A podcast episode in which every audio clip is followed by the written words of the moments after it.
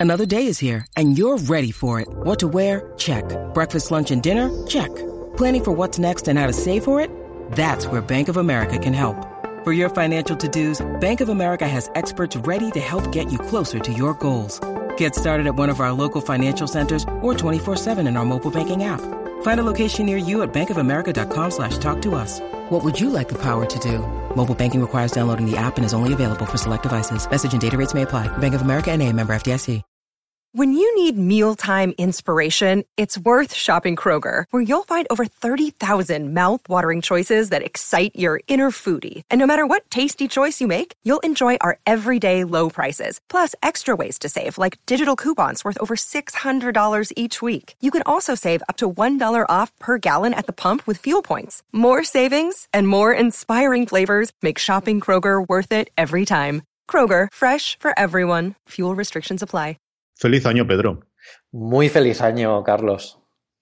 Sabes que esto tengo que sacarlo el 28 de diciembre para que la gente lo hubiese visto si era promo o no, pero al final no. Lo vamos a sacar a primeros del 2019, un 2019 que esperemos que sea muy bueno para todo el mundo, para todos nuestros oyentes y también por una cosa más. Desde luego, eh, desearos desde aquí que tengáis un año fantástico, feliz, lleno de éxitos y que, que bueno, que Abel saque muchas cosas porque Hablaremos del 2019 en el próximo programa. En este programa vamos a dejarlo un poco para repasar lo que ha sido el 2018, pero se promete un año interesantísimo tal y como hemos visto el 2018, que prácticamente el 2018 yo creo que se podría considerar como una eh, pista de despegue para lo que va a venir el 2019. Pero ya, ya, lo hablaremos. Ahora toca, toca dar una vuelta por, por, todo lo que hemos vivido y hemos visto eh, este año. Eso es, como dice Pedro, la idea para que volvamos a coger un poquito el rodaje después de tanto tiempo sin, sin hablar a los otros lados del micrófono de vosotros en vuestros auriculares o en vuestros altavoces inteligentes, que cada vez hay más gente que nos escucha por altavoces inteligentes. Esas navidades yo creo que ha sido uno de los regalos de nuevo estrella que hemos tenido, hemos tenido este año. Es, vamos a repasar durante este programa del primero de año eh, el 2018 de Apple, eh, tanto para la compañía como para nosotros, como lo hemos eh, visto nosotros, de el, cómo nos ha afectado y los cambios que se han producido el que viene ya aprovechado para 2019 y con idea de poquito a poco, bueno, pues semanalmente volver a coger otra vez el ritmo. Y lo primero, Pedro, que en su momento no lo tuvimos al final porque nos pilló con toda la vorágine de octubre, que cuentes un poquito, a, ya todo lo pasado y vista a posteriori, esa verdadera barbaridad de Keynote que viviste en Nueva York. Bueno, fue una keynote que no quería dejar pasar eh, comentar un poco las sensaciones que, de todo lo que pasó, porque realmente este año ha sido muy atípico, en el sentido de que sí que hemos tenido la, presentación de septiembre de los iPhone, que, bueno, era más o menos lo que nos esperábamos, pero en octubre pasó algo que, bueno, eh, intuíamos, pero no llegábamos a imaginar que pueda, que pudiera llegar a ser una, una presentación, una keynote como tal, casi de la misma magnitud que, la, del, que la del iPhone. De hecho, eh, esa Keynote también me pilló en plena mudanza. Yo ya no vivo en Alicante, ahora estoy viviendo en Barcelona. Me pilló en plena mudanza y complicó todo mi final de año. Bueno, complicó entre comillas, porque claro, complicar que te inviten a una, a una Keynote a, Nueva York, pues tampoco, tampoco es la palabra. Pero bueno, eh, ha sido un final de año frenético en cuanto a lanzamientos, a análisis, el tema de las Keynotes, pero esta en concreto sí que quiere comentar un poco las sensaciones personales que, viví allí. Fue una Keynote increíblemente personal, yo creo que fue la más íntima en el sentido de, pasional y de, que había mucho, eh, bueno, mucho sentimiento de, Apple, tanto por la gente de la marca, hay Tim Cook que estaba emocionadísimo subido en, el, escenario de la Academia de la Música de Brooklyn. Eh, y, bueno, hubo muchas cosas que me gustaron mucho, que son, ya sabéis, esto es el, casi el, backstage de, de, aquella keynote, pero bueno, eh, no fue en California esta vez, fue en el, como he dicho, en, la Academia de la Música de, Brooklyn y aquel es un sitio increíble, o sea, es casi como un teatro gigante donde, bueno, hay, han ido cantantes famosísimos, se han hecho eh, obras de teatro fantásticas y lo que es el recinto es mm, brutalmente bonito, es, eh, está alejado del minimalismo típico de Apple, es mucho más, mucho más recargado, mucho más vistoso. Y en la zona de demo de, las presentaciones, Apple tuvo un problema. Y es que el, aquel techo era tan alto que claro, eh, eh, bueno, pues mm, daba un problema tanto con la luz que te querían poner para que los productos eh, los pudiéramos analizar ese primer contacto de forma sencilla, tanto como por el sonido que, que no se acababa de escuchar muy bien porque porque bueno, aquel edificio, aquel, aquel tremendo lugar no estaba preparado para eso, así que montaron ellos, Apple montó un escenario y unas, y unas estructuras que casaban perfectamente con la decoración del sitio y la zona de pruebas fue eh, una de las más bonitas que he visto yo, con claro, con permiso del Apple, del Apple Park, que aquella, aquella está a otro nivel, a otro nivel de todo esto. Pero fue una presentación terriblemente, terriblemente emocional desde el primer momento, ya sabéis. Ahora luego vamos a repasar estos lanzamientos emocionales que fueron el, Mac, el, el MacBook Air, el Mac Mini y, bueno, esta puesta al día de estos productos tan legendarios y que tanta gente quería,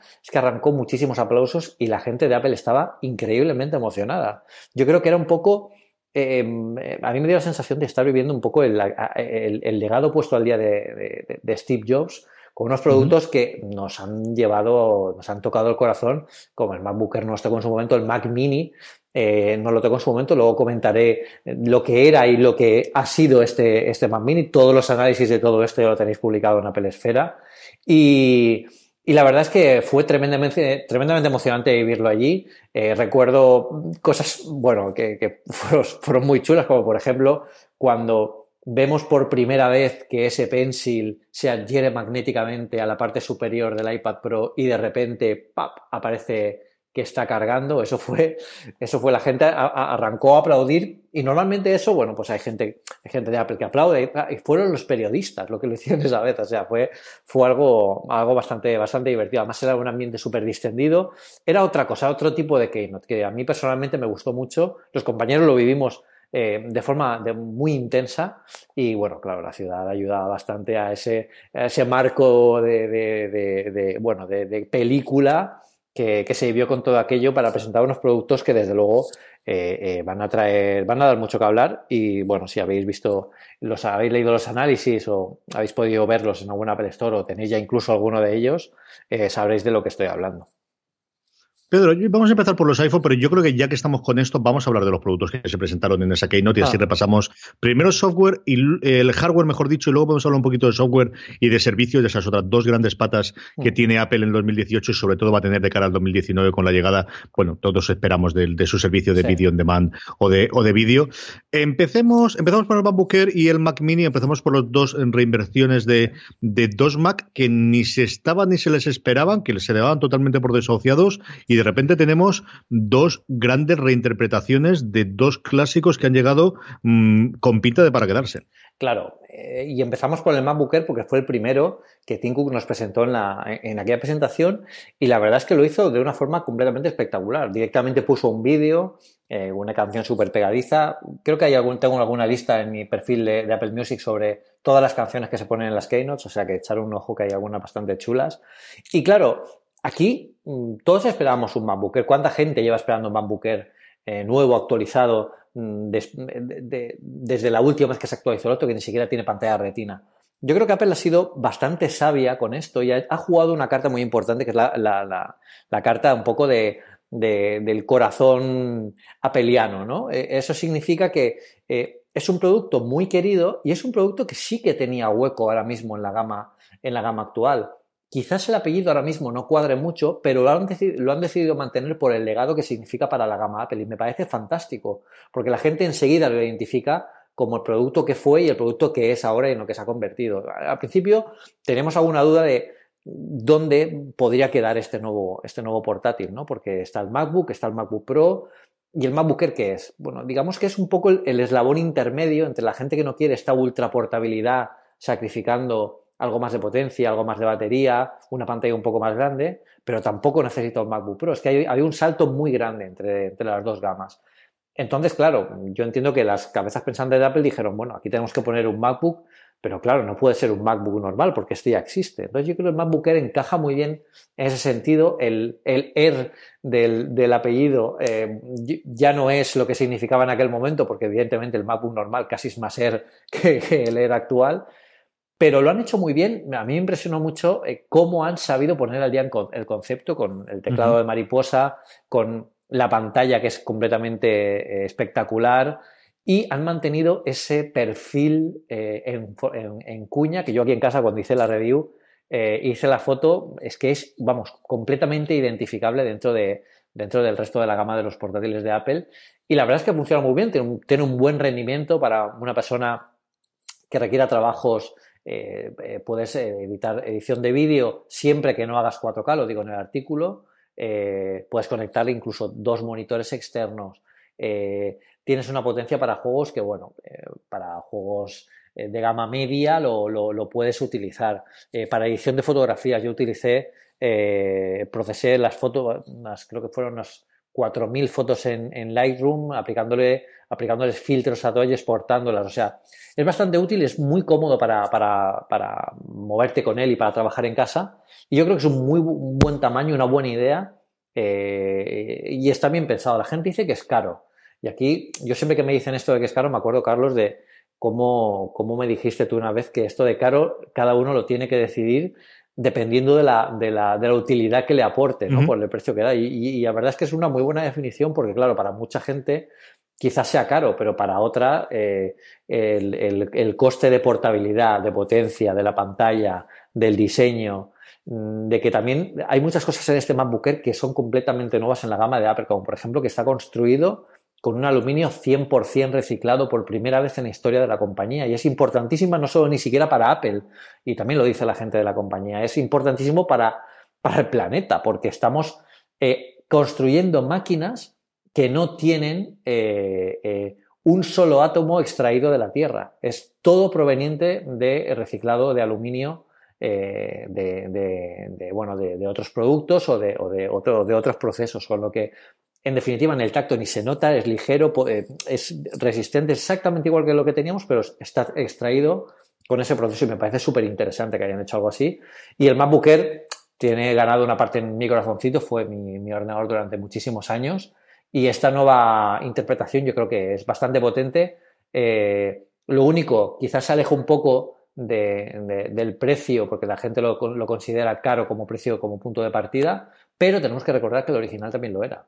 O sea que esto es, algo que cada uno tiene que valorar es un producto que ha tenido ese tío vivo, ¿no? De convertirse en la punta de lanza de la innovación, lo que ahora podría ser el MacBook, eh, pasar después a ser el, el MacBook, el, ordenador portátil barato de Apple, siempre de comillas, ¿no? Al menos el, el, que menos dinero cuesta, ¿no? Que yo creo que al final esto de caro y barato, a veces es lo que las cosas cuestan una cantidad de dinero y eso a partir de ahí, ese cuesta mucho, cuesta poco en función de lo que, de lo que tú, especialmente en Estados Unidos, que tenía esos icónicos 999 dólares, que varía el modelo básico, aunque a partir de ahí tenías todos los añadidos. Yo no he podido tocarlo. Francis Arrabal tiene uno nuevo y habla maravillas. Está encantadísimo, contentísimo con él, con la batería y con el funcionamiento. Yo creo que a día de hoy, si tuviese que elegir, si tengo que los, los dos puertos con respecto a cuatro que tiene el MacBook Pro, quizás es lo único que podría tirar un poquito más para atrás. Pero yo, eh, posiblemente el Mac eh, que más cariño no tengo con diferencia fue el MacBook de 11 pulgadas que trabajé con él durante muchísimo tiempo. Yo creo que junto con el, el PowerBook que tuve en su momento de 17 pulgadas, que era monstruoso, aquel todavía con, PowerPC que llevaba, porque fue el primer portátil realmente de, Apple que tuve, le di muchísima batalla, posiblemente sean los dos ordenadores a los que le tenga más cariño eh, de, mi adolescencia y de, trabajo, ¿no? De quitándole juventud mío los Commodore o los, o los Amiga. Si hablamos de precios y de subida de precios, de cambio de precios y de cambio de paradigma en cuanto a ordenador, ¿qué decir de Mac Mini? Que nació siendo este sí el ordenador barato, este era el Mac barato el que ibas a utilizar el teclado el ratón y el y el monitor, ¿no? La palabra famosa o el acrónico famoso que utilizó Steve Jobs en su presentación para llevarlo, y ahora es una cosa totalmente diferente, Pedro. Claro, es que eh, eh, es precisamente, tenemos un artículo muy bueno cuando salió el Mac Mini, eh, yo creo que acaba de salir de la Keynote y llamé a, Eduardo Archanco y, al, bueno, al resto del equipo que teníamos aquí en España trabajando en el análisis. Y, bueno, creo que lo primero que les comenté fue, bueno, fijaos, o sea, este ordenador, yo me acuerdo cuando salió, en, 2005, que era un ordenador que estaba pensado para atraer a la gente que estaba a la estela del, mundo iPod, que estaban viendo que había un reproductor musical increíble que, que, estaba rompiendo un poco cómo era el mercado de los reproductores musicales de la época, que eran toscos, feos, grandes, y este, a pesar de que era más caro, pues un poco marcó las pautas junto con iTunes de cómo iba a ser la música del futuro. Fijaos que estamos hablando de que la gente se podía descargar música en 2004, en 2005, de forma legal, eh, eh, que es básicamente la trayectoria que se ha seguido después. Pero los iPod marcaron eh, un poco, llamaron, giraron muchas cabezas en el sentido de que mucha gente se atrajo por la marca ¿qué marca es esta que está haciendo estos productos que también hace ordenadores? Pero el problema que tenía Apple en aquel momento era que cuando la gente miraba hacia Apple, veía que los ordenadores, como, históricamente había pasado, eran quizá demasiado caros o eran demasiado, eh, eh, eh, bueno, que no eran lo que ellos necesitaban porque eran quizás incluso demasiado potentes. También había cierto miedo en, que en aquel momento recordemos que estábamos en la época PowerPC, no teníamos procesadores Intel, no podíamos correr Windows de forma nativa dentro de, estos, de estos Macs, con lo que necesitabas darle algo a la gente como un punto de apoyo para, que, para que se acercaran a la marca y dieran ese voto de confianza sin tener que gastarse 3.000 o 4.000 euros que, tenían los PowerPC más, eh, los Power Mac más potentes o, los, o, los, iMac que habían en aquella época. Así que Steve Jobs presentó el Mac Mini envuelto en un montón de polémica. Yo ahora la gente veo que no se acuerda mucho porque no se ha hablado mucho de esto, pero siempre se ha dicho que Steve Jobs odiaba el Mac Mini. Y odiaba el Mac Mini porque para, bueno, esto es siempre en palabras de otros, esto nunca ha sido palabra oficial de Apple y yo no estoy nada de acuerdo, pero bueno, fue lo que se habló en aquel momento de que Steve Jobs en aquel momento, el, Mac Mini, lo consideraba casi un producto de segunda, ¿no? Porque no tenía la potencia ni, ni el, seniority que tenían los, el resto de la gama Mac.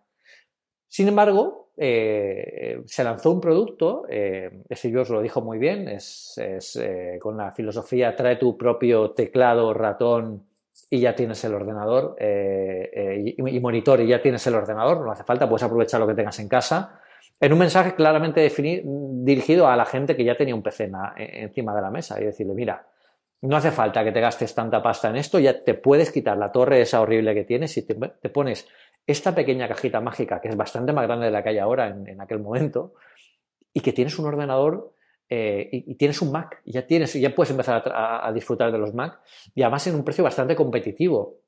También recuerdo que los primeros Mac de aquella época eh, incluso costaban más baratos que los de ahora. Estaba alrededor de los 600-700 euros, con lo que, claro, un Mac a ese precio lo hacía irresistible para muchas de las miradas que tenían un iPod en el bolsillo, con lo que fue un efecto tremendo, un golpe de efecto tremendo que ya anticipaba lo que iba a venir con, la arquitectura Intel. El paso a la arquitectura Intel también fue una llamada de atención para que la gente dijera, y ahora además podemos instalar Windows porque como no estamos seguros si esto va a ser compatible, fijaos que hoy en día ya apenas se habla de la compatibilidad de los Mac, eh, pero en aquella época sí que estaba muy de moda. Entonces, todo fue un, poco un revulsivo y sin embargo, lo que vimos aquel, en aquella presentación a final de octubre en Nueva York no tiene nada que ver con un Mac mini dirigido para switches, al contrario, es un Mac Pro mini, es una máquina que está pensada para trabajos más profesionales. De hecho, ni siquiera el color es el que tenemos en la gama en la gama retail, en la gama de consumo. Es un color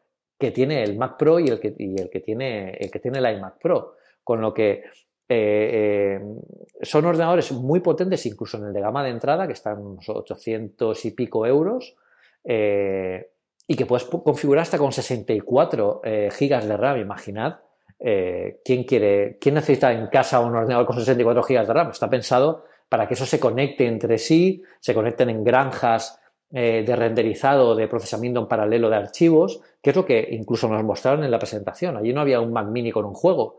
Allí había un Mac mini con el Final Cut Pro y siete Mac minis al, lado que se dividían el trabajo de renderizado, que era una auténtica barbaridad cómo, cómo funcionaban. Y hubo una, una, cosa muy curiosa que nos contaron en el briefing, antes de que nos, de que nos eh, cedieran el, el Mac Mini para, para la review en Apple Esfera, si me, Apple siempre nos llama Madrid, nos hace una pequeña mini presentación personal de lo que, de lo que nos está cediendo. Y la, persona de Apple, de Apple Estados Unidos, que fue a, a hacernos este briefing personal, nos contaba que eh, estuvieron pensando durante muchísimo tiempo en cambiar el, diseño del Mac Mini, el diseño actual del Mac Mini. Pero claro, le preguntaron a un grupo de usuarios, a los más hardcore, de eh, los que más utilizaban el Mac Mini porque ellos los conocían, era gente de diseño gráfico, era gente de vídeo, y les pidió, la, gente, los, usuarios les pidieron por favor que no tocaran ni un centímetro del diseño original, porque ya tenían montadas granjas de Mac Minis en aquella época, cuando empezaban el diseño, ya tenían montadas granjas de Mac minis en las que podían eh, añadir todos cuanto quisieran o quitar máquinas, con lo que eran, ya tenían los racks preparados para ese tamaño, ya tenían eh, los despachos habilitados con zonas para poner los Mac Minis, con lo que eh, en aquel momento Apple se dio cuenta de para qué estaban utilizándose los Mac Minis y que quizá el futuro del Mac Mini no fuera tan mini, fuera, fuera algo Mac Mini en tamaño, pero eh, potente potencia. Y, estos nuevos Mac Mini realmente lo son. el Mac Mini de entrada tiene un precio que yo considero que es bastante justo para lo que, para lo que ofrece, a pesar de que no sea, por ejemplo, no ofrezca un i7,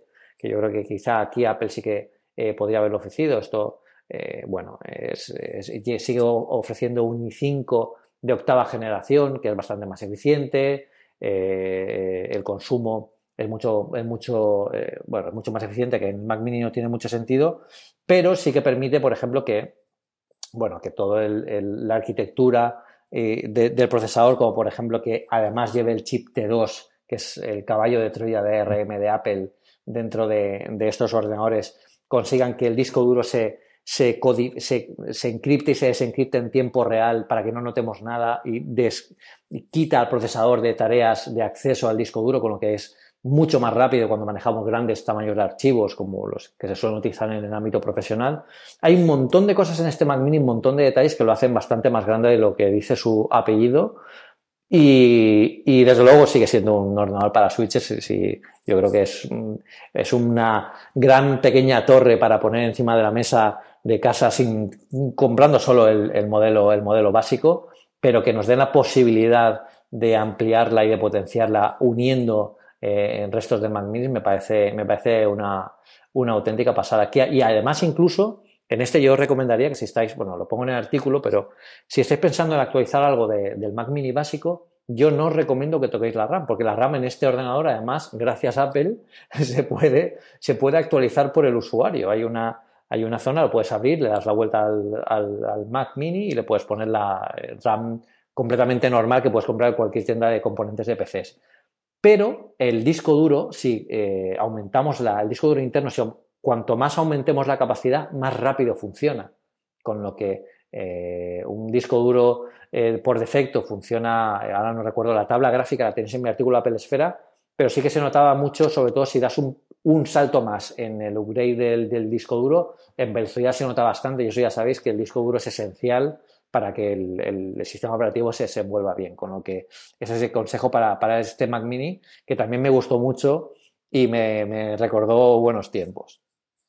Yo tengo muchas, muchas, muchas ganas de echarle el lazo y mirar uno. Eh, yo el, utilizo uno como media server desde hace un porrón de tiempo y tiene ya sus añitos y se nota especialmente, pues eso, para las películas de 4K y para correr alguna que otra cosa, ya eh, se nota que le cuesta horrores y planteándolo muy seriamente para tenerlo de escritura, porque al final el portátil es cierto que lo tengo aquí el MacBook Pro siempre parado y, y, y uno de los grandes aciertos yo creo que tiene junto con el, el mantener el tamaño, que es cierto que hablamos mucho tiempo acerca de que lo iban a reducir e iba a ser un poquito más, pues no una Raspberry pero sí una cosita mucho más como esta que tiene Intel de, la unidad mínima de procesamiento, eso es. Eh, por ese lado, yo creo el, el, mantener el tamaño y sobre todo los puertos. Yo creo que sí que no nos esperábamos nadie la diferencia que hay en cuanto a, bueno, a, tener claro que esto es un dispositivo profesional y que necesita, sí, un montón de puertos USB-C, pero como aquí también USB-A caben, pues también tiene USB-A. Y como también cabe eh, HDMI, tienes HDMI. Y ha reducido, creo que uno de los dos de entrada que había, o el de salida que había de, eh, de audio, pero que ahora lo tiene comprimido, pero es cierto que es de los poquitos dispositivos de Apple también quizás dándonos un poquito por donde por los tiros del Mac Pro que nos tiene que llegar en este 2019 en cuanto a tenemos claro que la gama profesional tiene que tener todos estos puertos porque nos los demandan nuestros usuarios. Sí, sí, además es muy importante todo el tema de puertos que has comentado en el Mac Mini. Eh, yo cuando lo vimos en la presentación me quedé, me quedé alucinado de que Apple eh, incluso si, siguiera teniendo puertos USB tradicionales detrás del, del Mac Mini y además hay posibilidades de, conexión, prácticamente lo podéis conectar lo que queráis. O sea, eh, está bastante preparado y se nota que está preparado para, para, bueno, para conectar cámaras, accesorios eh, que tengamos en, en, casa, en el estudio, en la oficina y que sea eh, fácil poder conectarlos sin necesidad de utilizar hubs ni, ni, nada de eso. Con lo que este Mac Mini está mucho más preparado de, de lo que estuvo en su día el Mac Mini original y, y bueno, me ha parecido muy, muy acertado volver a poner eh, un Mac Mini de estas características encima de la mesa. El tercer producto que se presentó ahí en Nueva York era el que todos esperábamos, pero hasta que no lo vimos no lo creíamos, que es el iPad Pro. el iPad Pro es. El iPad Pro, yo creo que es. Bueno, tú ya lo has visto. sí, señor.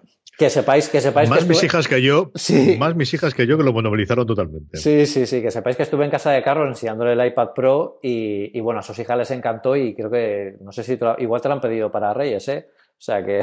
Lo del pencil, ya te digo yo, que es una cosa que les ha encantado, pero vamos, esto de poder dibujar con el lápiz es una cosa. Me, han salido artísticas, eso ha salido totalmente a la madre, porque vamos, yo creo que eso no tengo ni un solo, ni átomo ni gen de artista en mi, en mi cuerpo, y, y ella sí, la verdad es que las sinvergüenza dibujan los dos muy bien, y lo del pencil les, les flipó. Pero yo, yo tengo los originales de tus hijas en mi iPad Pro, o sea que igual eso algún día ya te lo enviaré. Pero el, iPad Pro, eh, este año parece que estamos eh, avanzando de nuevo en la dirección correcta.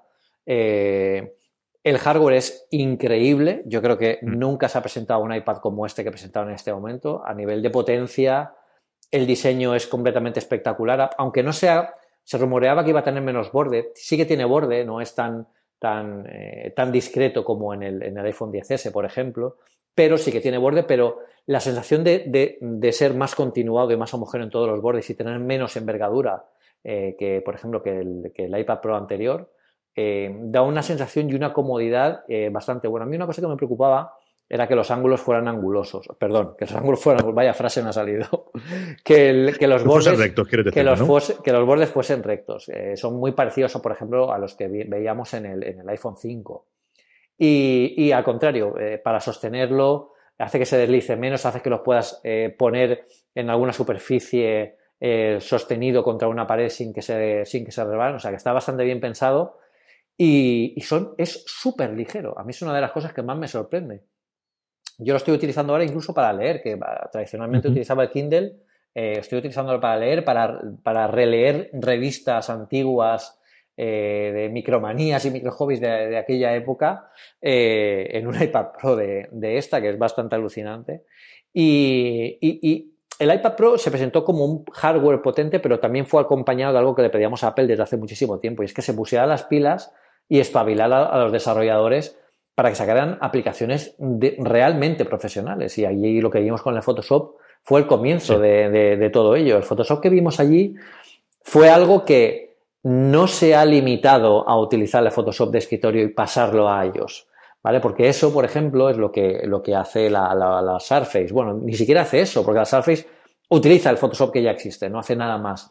Sin embargo, la dirección correcta, si queremos avanzar un poco en el futuro y utilizar las herramientas que tenemos a nuestra disposición de hoy, ¿no? las de hace 40 años, eh, lo que tenemos que hacer es aprovechemos el sistema operativo que tenemos de, de movilidad que es iOS, y exprimamos sus posibilidades, ahora con el Pencil, por ejemplo. Entonces, lo que han hecho con el Photoshop es eh, prácticamente la interfaz es muy similar, yo lo puedo probar allí en, Nueva York, eh, la interfaz es muy similar a la que, a la que ya tenemos en el, en, el, Photoshop que todos conocemos, pero es mucho más cómoda de manejar con el, con el Pencil porque está pensada para ser manejada por él, para el nivel de intensidad, todo más a mano, tiene el doble tap del Pencil para poder cambiar herramientas entre las que estés usando, con lo que es muy cómodo utilizarlo.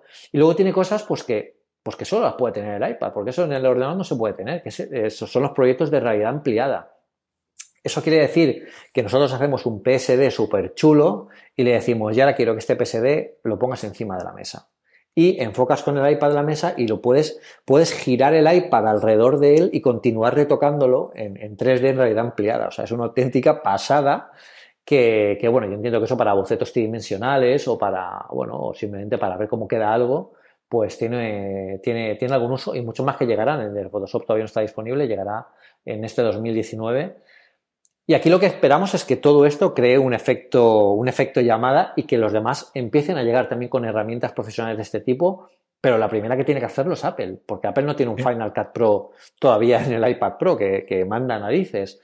Entonces yo creo que al final ellos también están reinterpretando su aplicación eh, y viendo cómo cuadra, cómo, cómo la pueden llevar a la iPad Pro de forma sencilla. Eh, pero desde luego es una herramienta increíble y la inclusión, por ejemplo, también del, USB-C me parece súper acertado. No porque sea el USB-C o porque me guste más uno que el USB-C que el cable Lightning. Simplemente es porque hay muchos accesorios que se utilizan en, el ámbito profesional o incluso en casa que tienen ya conectores USB-C. Por ejemplo, los monitores. conectar un monitor externo por USB-C a este iPad Pro y ver que tienes el, la segunda pantalla directamente, por ejemplo, en el iMovie, en, la, en, el, en el monitor, la verdad es que me parece una pasada y esto eh, cubre algunas de las necesidades que tenía la gente que se preocupaba antes cuando el iPad Pro todavía no era una pantalla demasiado pequeña como para trabajar en la oficina, ¿no? Era más para trabajar fuera. Pero con esto puedes tener algo potente y grande en la, en la, en la oficina que puedes utilizar y además aquí puedes conectar eso, puedes conectar cámaras, puedes conectar pendrives USB-C y aquí volvemos, ya enlazamos con, así que en este panorámica rápida, panorámica, panorámica rápida, con uno de los problemas que tiene este iPad Pro que se llama iOS 12. Y es que ahora tenemos el hardware, tenemos la energía, tenemos el Photoshop, eh, Apple seguro que nos trae el Final Cut Pro, pero ¿por qué tenemos el, iOS del iPhone? Seguimos teniéndolo aquí. O sea, necesitamos avanzar y, Apple tiene que dar un salto de efecto. Eh, yo sé que ellos odian la segmentación, pero es que esto clama a gritos que se segmente. Necesitamos cuentas multiusuario, necesitamos un sistema de archivos que reconozca los USBs, USBs externos, porque ahora si tú conectas un USB externos, necesitas una aplicación.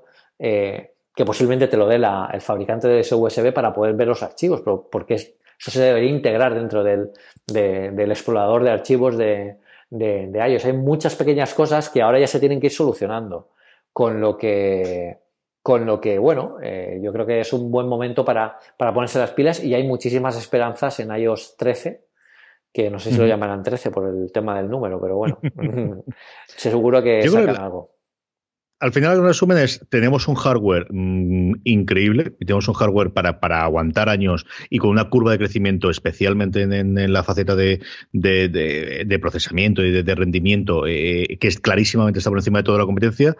Falta que el software esté a esa altura. Falta, por un lado, las aplicaciones, y tú comentabas, y yo creo que indudablemente el primero que tiene que dar el paso es el propio Apple, primero con el sistema operativo, que clarísimamente se está viendo el, bueno, pues que el último gran salto de intentar hacer algo específico específico para el iPad tiene ya dos años y que 12 no ha aportado prácticamente nada más, aparte de la estabilidad, que está muy bien, pero es cierto que venías desde un punto en el cual eh, falta, falta por todos los lados, y luego los dispositivos, como comentabas tú, el que tengamos Photoshop pero no tengamos eh, Logic o no tengamos Final Pro es una cosa sencillamente alucinante que yo creo que es una de las cosas que en 2019 se irán apañando y, lo comentaremos, en el, lo podemos comentarlo en el programa de la semana que viene.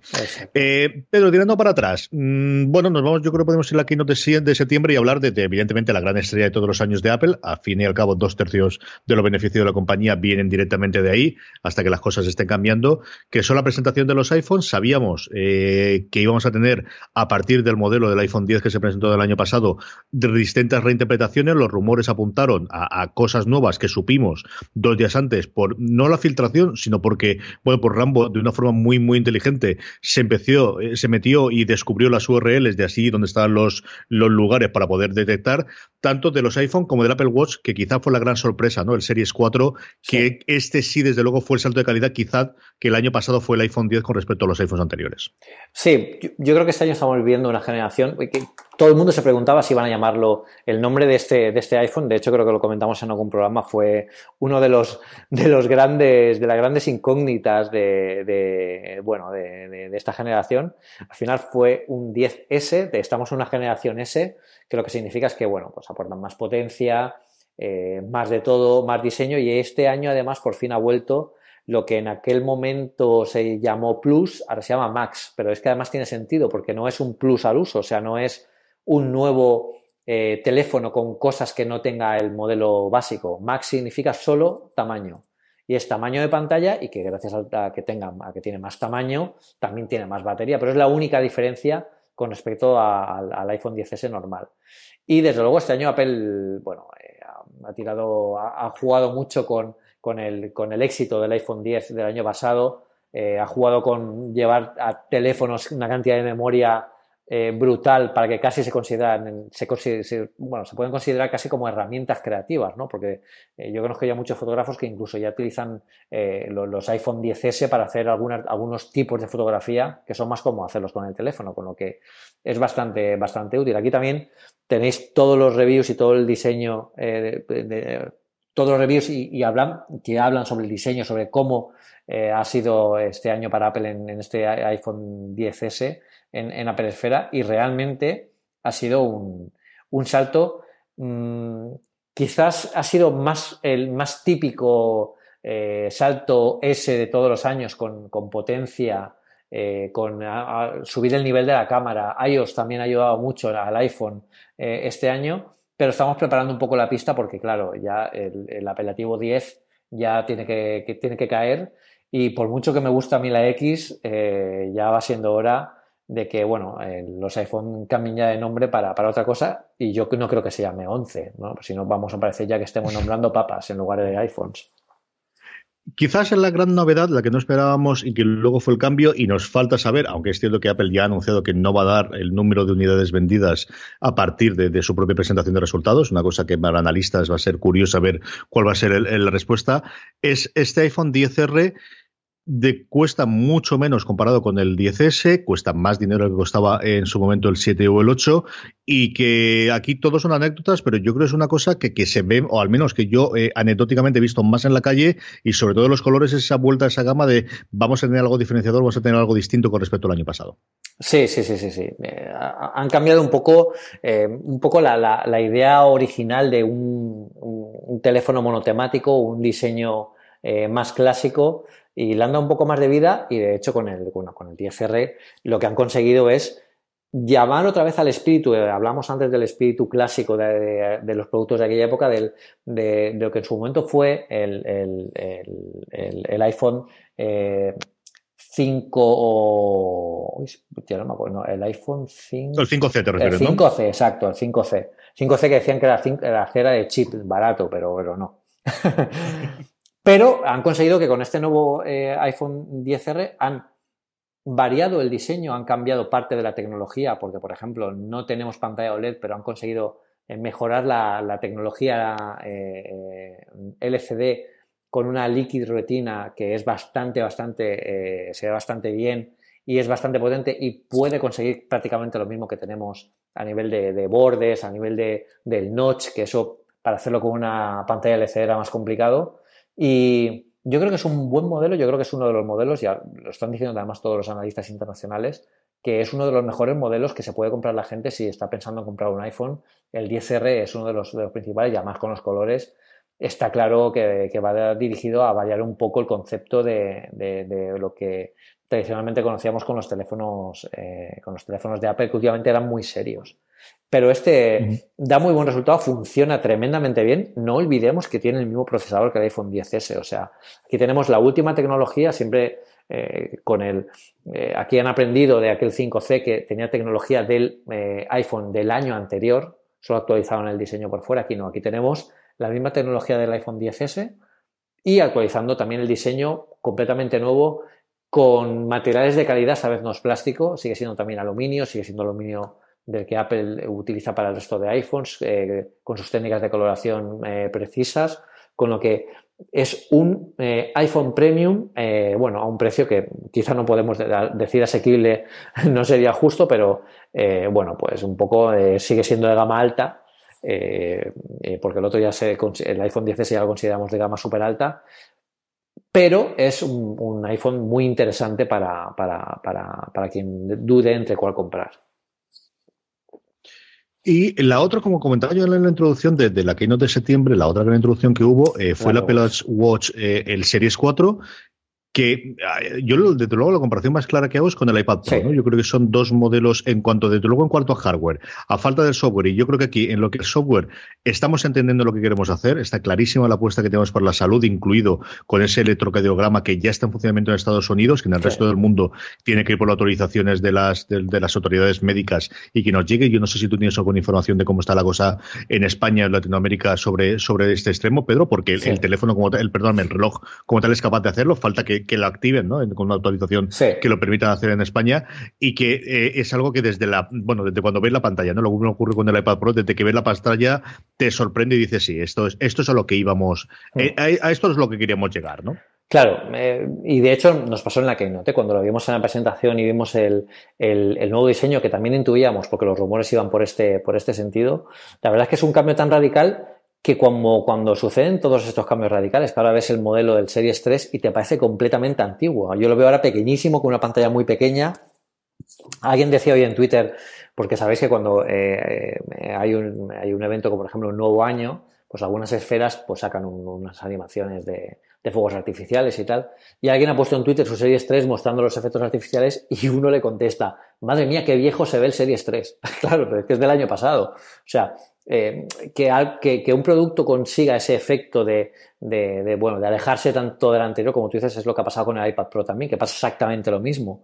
Pero el, Apple Watch eh, ya no es solo la pantalla, también es que eh, ha mejorado muchísimo. Tenemos un procesador de 64 bits en la muñeca ahora mismo, podemos tener 8 complicaciones, o sea, hay una barbaridad de cosas que puede hacer este, este teléfono que además se coronaron, con, nunca mejor dicho, con el tema este del, del electrocardiograma que cuando lo, presentaron ahí en Estados Unidos, eh, cuando lo presentaron en, la Keynote, eh, bueno, nos dijeron que, era realmente un hito, porque es que no había ningún eh, dispositivo para, consumo normal, o sea, para, para, que no fuera un dispositivo que no fuera médico como tal para medir esto en casa, o por lo menos no que fuera tan, tan asequible o tan de fácil acceso como un Apple Watch que además no, necesitamos nada más que ponernos el Apple Watch, no tenemos que conectarnos a diodos, no tenemos que hacer nada especial, con lo que eso requiere también ciertos sistemas de validación. En Estados Unidos tenía el soporte de la, de, la Agencia Americana del Corazón. En cada país se tiene que regular porque, eh, bueno, se considera un aparato médico, evidentemente, porque te da unas lecturas de, del corazón y tienen que medir si eso es preciso o no para que la gente no, no se llame a, engaños, ¿no? Pero lo que está consiguiendo el Apple Watch, y lo estamos viendo en Estados Unidos, que ya está en funcionamiento, es que ha detectado arritmias a gente que ha tenido que ir al médico y ha conseguido frenar eh, algo mucho más grave, eh, te, tranquiliza si, tienes algún problema más, te puede aportar más datos útiles sobre tu, sobre tu nivel de salud, sobre tu nivel de estrés. Yo creo que son avances que solo Apple se, permite o, puede hacer, porque ¿A quién se le ocurre meter esto? No, veo yo a, Xiaomi o a, Samsung metiendo un electrocardiograma, porque al final eso no es una medida popular. O sea, no es algo que a todo el mundo le guste, porque seguramente esto del electrocardiograma em, no es algo que se va a publicitar en, grandes luces de neón, pero sin embargo sí que es un avance de tecnología increíble que separa un poco el Apple Watch del resto de la competencia, evidentemente, que está muy por detrás en, cuanto al reloj y, bueno, el WatchOS que está mejorando muchísimo, va fluidísimo y las nuevas, eh, las nuevas esferas están muy bien. A mí me queda todavía la espinita clavada de que por fin nos pongan una tienda de esferas también en, el próximo WatchOS, pero, pero bueno, yo no tengo duda de que llegarán algún, algún año de estos y ahora es el mejor momento porque con esa tremenda pantalla que tiene el Apple Watch, eh, bueno, yo creo que es, eh, es perfecto para que la gente experimente y cree sus propias cosas ahí que veremos cosas alucinantes si eso lo ponen algún día en práctica. Tuvimos lo del año también dos actualizaciones de hardware, una del MacBook Pro puesto al día, después de la, última que había sin muchas modificaciones, otra del iPad normal en ese evento que tuvieron en primavera de educación, en la que incorporaron, bueno, pues tanto el Pencil como el Crayon este de Logitech, que es una cosa curiosa la, unión que tiene con Logitech, en un producto que quizás en calidad-precio es lo más potente que tiene Apple a día de hoy dentro de todo su entramado de hardware. Yo creo que, el iPad es eh, de esta generación normal es, un producto sencillamente maravilloso al precio que tiene y luego, por fin, un producto que tenía que habernos llegado a finales del año pasado, pero que por fin llegó especialmente a España, del cual tú nos puedes hablar también bastante del funcionamiento diario con él, Pedro, como solo el HomePod, para esta pelea que va a haber por nuestros hogares de altavoces inteligentes. Hemos visto muchísima publicidad de los dispositivos de, Amazon, la llegada ya de, fin, de toda la, panoplia de Echo, la publicidad que ha tenido eh, con telefonía. Yo estuve en una tienda de Orange y toda la publicidad que tenía de eh, los Google Home y la llegada del HomePod, que poquito a poco va encontrando su hueco también y, su sentido dentro de qué es capaz de hacer y por qué lo hace en comparación con los competidores. Claro, eh, yo creo que el HomePod es uno de los productos de Apple que más me han gustado del 2018. Yo estoy contentísimo eh, de tener eh, el HomePod en casa, de hecho tengo dos. y, y, bueno, para ver películas, para oír música, para, no sé, para hablar por teléfono, para mantener una audioconferencia eh, incluso de trabajo aquí en casa, eh, se oye muchísimo mejor que cualquier sistema de audioconferencia que hayáis visto en, cualquier oficina. Y luego que es un diseño que pega en cualquier casa. Yo sé que hay muchos fans de mi casa de Alicante que esta ya, lo siento chicos, pero ya está alquilada por, por otros señores que están viviendo allí. Pero en, mi casa nueva de Barcelona, pues es muy blanquita. Dicen que es más Apple. De hecho, tengo una mesa en, la, en el comedor que, que, es casi igual que la de las Apple Store, que la gente me dice que, la, que, se la he comprado Apple allí. No, es, es, otra, es distinta. Pero el, el HomePod pega muy bien en cualquier parte. Yo tengo los dos blancos y, la verdad es que son una parte más de la decoración de la casa completamente discretos. Te reconocen desde cualquier punto de la casa, lo que más me sorprendió en la review. Además, en esta hice vídeo podéis comprobar que desde la otra punta de la casa eh, eh, le hablaba a Siri y Siri me ponía música, me paraba música. De hecho, tengo hasta un vídeo que no he ido a poner en, en ese vídeo porque si no era muy largo, en el que le estoy pidiendo cosas a Siri desde dentro de la ducha, con el agua cayendo y Siri fuera con la, con la, con la mampara. Eso es muy youtuber, Pedro. Eso es muy youtuber. Sí, sí, sí, sí, sí, sí, sí, de darlo todo por la audiencia ya. Sí, ¿eh? sí, sí, eso ya es eh, total. Sí, sí. Bueno, tengo que, tengo que decir que no se ve nada. O sea, eso, yo estoy enfocando a la ducha, claramente, pero ahí se ve que, que el, el, el array, el, la, la, la, cadena de micrófonos que rodean al HomePod está muy bien pensada y todo el hardware está muy bien pensado. El software también se utiliza muy bien para que todo ese sonido se, se disgregue y se separe lo que es la voz lo que, de lo que son comandos, de lo que es música. Y bueno, la calidad y la potencia de sonido es, es, muy buena, pero yo creo que han conseguido un producto bastante, bastante redondo en todos los sentidos. Y aquí lo que falta un poco, bueno, pues a ver cómo, cómo evoluciona Siri, porque la pelea está siendo brutal. Alexa está pegando fuertísimo, yo creo que mucho más que Google Home. Y, la única ventaja que tiene Google Home, bueno, pues que, porque es barato. Pero yo eh, yo creo que aquí el gran competidor de todo esto es Alexa, que es la que está saliendo en anuncios de, hamburguesas para que puedas pedir, puedes pedir una hamburguesa con Alexa, puedes hacer cosas tal. Y, aquí nos, nos, presenta un nuevo campo de batalla, que son las aplicaciones de voz, que llegarán en el futuro, que es que, bueno, pues que tu iPod, eh, perdón, tu HomePod se actualice o tu Alexa se actualice con aplicaciones que le puedas pedir más cosas y puedan hacer más cosas, como por ejemplo pedir una, cosa a la, a la hamburguesería más próxima. Nosotros yo creo que directamente, yo, soy un gran convencido de que algo va a revolucionar en el mundo del podcast. No sé si a favor, en contra, si el pensionista hará que los grandes sean más grandes o cómo ocurrirá, pero creo que es una de, junto con la entrada de Google, son los dos grandes patas que, que, desde luego van a afectar en los próximos años al mundo del podcasting. No tenemos datos todavía, evidentemente, de las ventas navideñas ni la recaudación navideña, pero sí tenemos, y lo sacáis vosotros en Apple Espera, y con esto podemos terminar antes de la recomendación, de que tiene pinta de que Apple y al iPhone 10R no le han ido nada mal en Navidades, Pedro.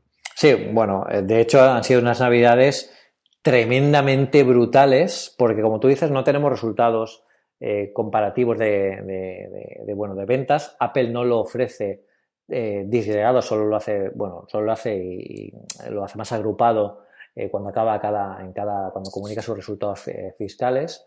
Em, pero hay una forma de ver esto, de ver cómo, cómo cuántos productos han vendido, que es con las activaciones. Las activaciones sí que podemos medirlas y podemos eh, eh, cuantificarlas, eh, bueno, porque, porque no dependen de Apple, sino que dependen de cada, de cada una de las compañías.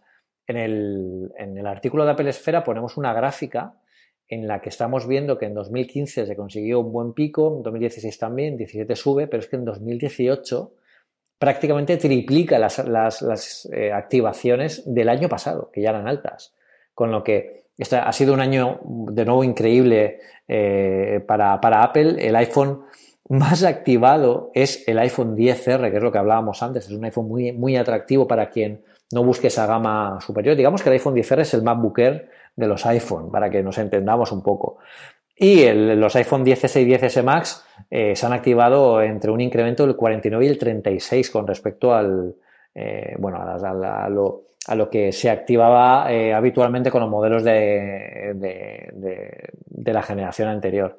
Con lo que son unos datos increíbles y eh, han sido unas, unas, unas navidades eh, tremendas y todavía no han acabado, porque ahora estamos grabando esto el 2 de enero y todavía quedan Reyes y se espera todavía un, segundo ciclo de activaciones bastante, bastante potentes. Pero bueno, ahora mismo se supone que Apple va a crecer, o espera crecer alrededor del 3% de sus ingresos totales eh, en este último trimestre del 2018, que, esto lo, sabremos dentro de un mes cuando lo, eh, hagan la rueda de prensa de, resultados fiscales. Y que Apple crezca un 3% es mucho, porque claro, Apple tiene mucho. Entonces un 3% de mucho es también mucho. Yo he aportado mi granito de arena en Ah, bueno, claro, claro. Cuéntanos, cuéntanos tú, cuéntanos. Eh, no, no, no, esto es para que no te haya entendido. De, en vez de hacer el análisis rápido, haré el análisis después de un mes de utilizarlo. Pero sí, aproveché una escapada que tuvimos Lorena y yo para a Madrid a ver eh, a María Carey, porque hay que contarlo todos los podcasts al final de los Nos fuimos a ver el concierto de María Carey en Navidad, que es una experiencia, no voy a decir nada más, es una experiencia. lo he visto una vez, ya puedo contar lo que lo he visto. Y sí, le decidí renovarlo entero, porque al final entre pitos y flautas eh, son productos que utilizo una barbaridad, eh, los dispositivos, y los tenía todos. Eh, Empezando por el teléfono, y tengo un 10R rojo, porque estaba fascinado con el color desde que lo vi y estaba loco por tenerlo. Y es cierto que con el precio que tenía comparado con el 10S Max, que es el que hubiese comprado, pues podía permitirme alguna otra cosa, como fue el nuevo Apple Watch, que tenía muy claro que quería comprarme y actualizarlo. Yo tenía un Series 1, que en su momento que tenía Lorena. Lorena quería volver a tenerlo ahora para, usarlo. Y me compré el de Nike, que lo tenía muy claro que lo quería con la cinta, con esta que, que se puede juntar, y es la noche y el día. Y luego diría que tengo un iPad Pro pero es mentira, porque lo tienen mis hijas. Porque si tú jugaste con el lápiz, imagínate si eso lo tienen en casa, ¿cómo está?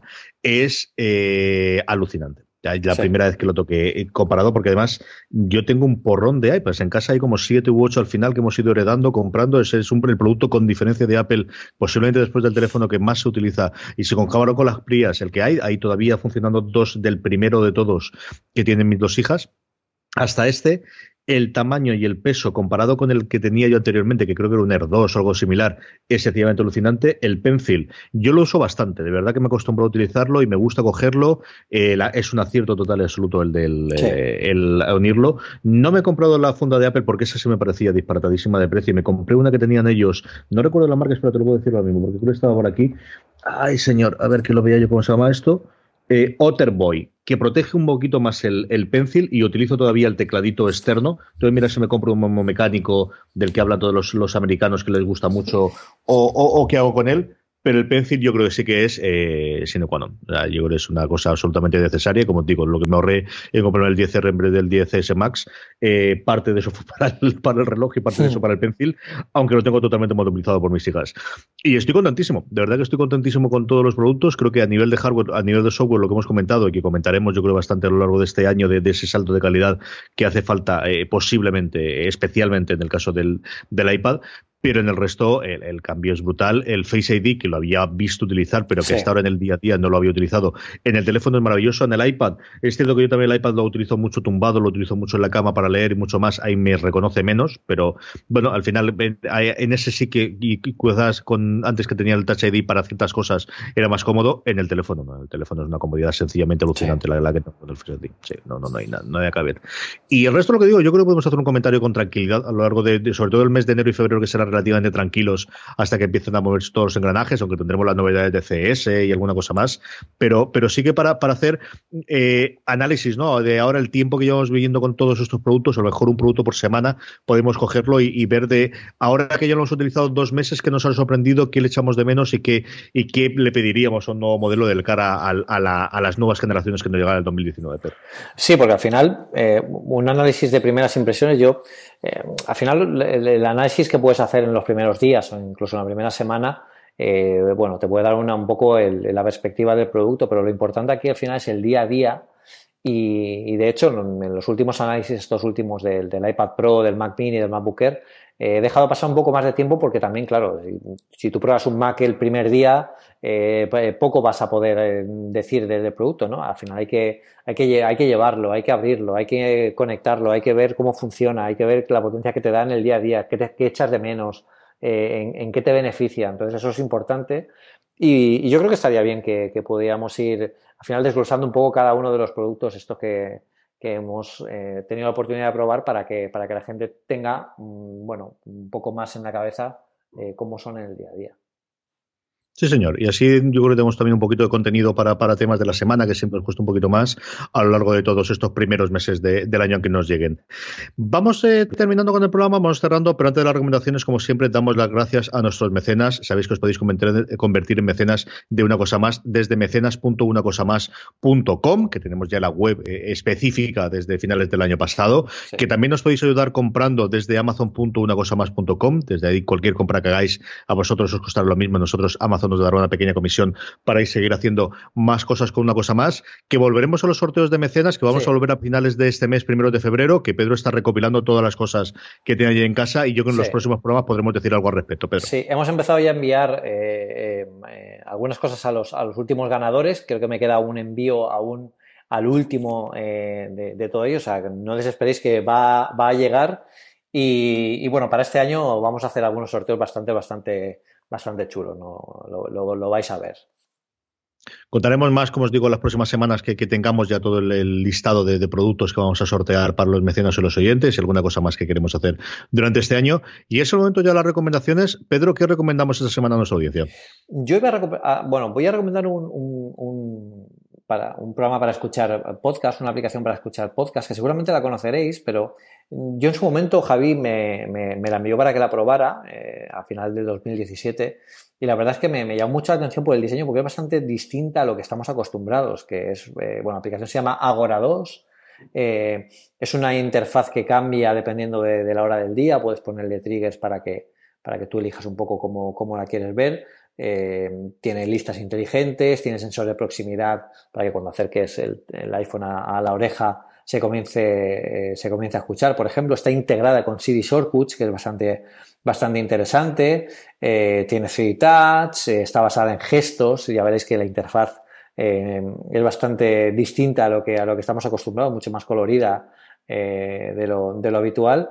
Y la verdad es que me ha gustado mucho. Me ha gustado mucho porque también aporta algo distinto una cosa que yo pediría a todas las aplicaciones de podcast que me estéis escuchando ahora mismo es que por favor consideréis eh, hacer una versión para CarPlay, porque ahora mismo en CarPlay tenemos Overcast y Podcast y mm, se, se, quedan prácticamente en la misma aplicación, eh, tanto uno como otro. Necesitamos ahí un, paso más eh, en, estas aplicaciones para CarPlay porque yo ahora que, pues eso, como estoy viviendo en Alicante, en, Barcelona, viajo mucho a Alicante en coche y aprovecho para ponerme al día de los podcasts, que puedo escuchar cuatro o cinco en, cada viaje, con lo que echo de menos tener algo más, eh, más completo. Así que nada, eh, poneos ahí esto como, como, propósito para el 2019. Eh, a ver si Evox también saca una aplicación para CarPlay, por si alguien nos escucha de Evox, que, que lo podrían poner. Eso, eso podemos comentarlo, no te preocupes. Ahí tenemos línea directa. Eso se ah, puede pues, intentar pues comentar, al menos preguntar. Eso ya pregunto yo. vale, vale. Pregúntale. Carlos, más que preguntarle, recomiéndaselo que, que, estaría muy bien, ¿eh? porque claro, al final es un. Intento enterarme de si están los planes próximos. Exacto, pues, y, os lo diremos, muy bien. Eso es una, cosa chula. Pero bueno, este Agora 2, la verdad es que me ha gustado bastante. Si queréis probar algo distinto para escuchar vuestros podcasts, para escuchar una cosa más. Y, bueno, quizás os aporte algo, algo de novedad eh, para, para vuestro. para que difiera un poco de vuestra aplicación de podcast habitual. Yo no la conocía y es una maravilla de diseño. Javi Pérez tiene tres aplicaciones en la App Store y las tres son de diseño de verdad preciosas, preciosas. Una se llama Nominizer, que es para dar nombres, que es una cosa bastante divertida y curiosa. Una llamada Marlin, que es de, bueno, de, tiempo, ¿no? De, previsión del tiempo, eh, que es de verdad también preciosa, preciosa. Llegó la dos. Nada, yo la he descargado justo cuando la has puesto tú las notas y es una verdadera preciosidad y, maravillosa. Es cierto que no tiene edición en iPad. Hay una respuesta que da eh, Javi diciendo que va a hacer una. Eh, a finales de diciembre iba a hacer una adaptación para el iPad y llegó para CarPlay, pero la verdad que es una preciosidad de, reproductor. Mi recomendación es eh, un juego con el que me entretuve muchísimo estas navidades. Jugué mucho a Altos Odyssey porque las crías también querían jugar, pero me descargué un juego que se llama Minimetro. Y la idea es precisamente lo que estáis oyendo: tienes que hacer metros, tienes que hacer líneas de metros que se cruzan. Hay una serie de viajeros que quieren ir de unas estaciones a otras, y tú vas construyendo nuevas líneas conforme va pasando la semana. Tienes posibilidad de ampliar líneas o de ampliar vagones o de poner vagones dobles. Eh, puedes jugar en un mundo inventado o simulando ciudades del mundo: Hong Kong, Nueva York, Londres, las más eh, París, las más sintomáticas para, para el metro es entretenidísimo, divertidísimo, es muy distinto jugarlo en el iPad que, jugarlo en el teléfono por el tamaño, por no, sabría deciros en cuál es mejor, porque pensaba que me daría mejor en el iPad, pero al final tengo mejor puntuación en el, en el iPhone. Y si estáis buscando un juego no de dos segundos, no, no de, bueno, juego tres minutos y ya está, pero un poquito más. Pero para esos viajes en tren, para esos viajes en avión, para eh, estar entretenido y sobre todo si os gusta el puzzle, tiene esa doble parte de puzzle, echarle un ojo. De verdad que es un, tiene también eh, posibilidades para eh, echar una... Mm, especie de apuesta diaria mundial en el que se hagan un mapa eh, diariamente en el que la gente puede eh, bueno hacer la máxima puntuación y poder eh, jugar. Me ha encantado, es de las la aplicación de de los juegos a los que más he, jugado en los últimos años, con diferencia, Minimetro es mi recomendación de esta semana. Y parecía que no, Pedro, pero hemos grabado otro programa. Vaya, ya hemos vuelto y ahora vamos a coger carrerilla porque por fin hay que decir que, todo el lío de, este último, estos últimos meses del año ha sido entre la mudanza, Keynote, análisis, pero ahora por fin ya estoy en un sitio, ya no tengo que viajar cada semana para venir a Barcelona porque ya vivo aquí, con lo que ya tengo aquí montado mi, mi, pequeño estudio en casa con el micro de verdad, el Rode, nada de auriculares ni cosas raras, con lo que eh, vamos a coger un poco de carrerilla y a poner este, este canal directo a vosotros cada semana eh, y bueno, y a mantenerlo, que es lo importante. Eso es, intentaremos grabar de inicio los miércoles, publicarlo la noche del miércoles para el jueves. Habría que ver la posibilidad también de, volver a grabar en directo, que en su momento es una cosa que nos gustaba mucho a los dos y siempre comprobábamos ahí bastantes oyentes que se nos podían unir. Si logramos cerrar una hora para grabar eh, semanalmente, que yo espero que sí, ahora cuando vuelva a la normalidad de las clases y de los horarios y de, todo lo demás. Pero de momento, oye, que tenemos esto ya, que feliz año nuevo a todos, Pedro, que feliz año nuevo a ti y nos volvemos a oír en una cosa más. There is one more thing. And we've managed to keep it secret. Hola. Hola. No te oigo.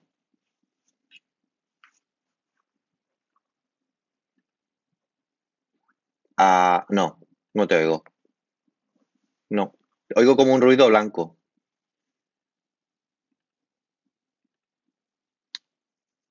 Un ruido de fondo. Vale. Sí, sí, tranqui.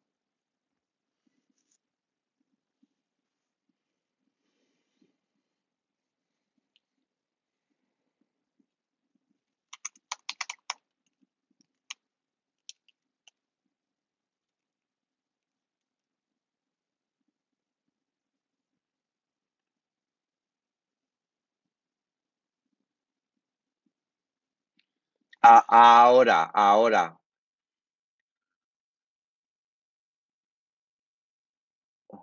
Sí.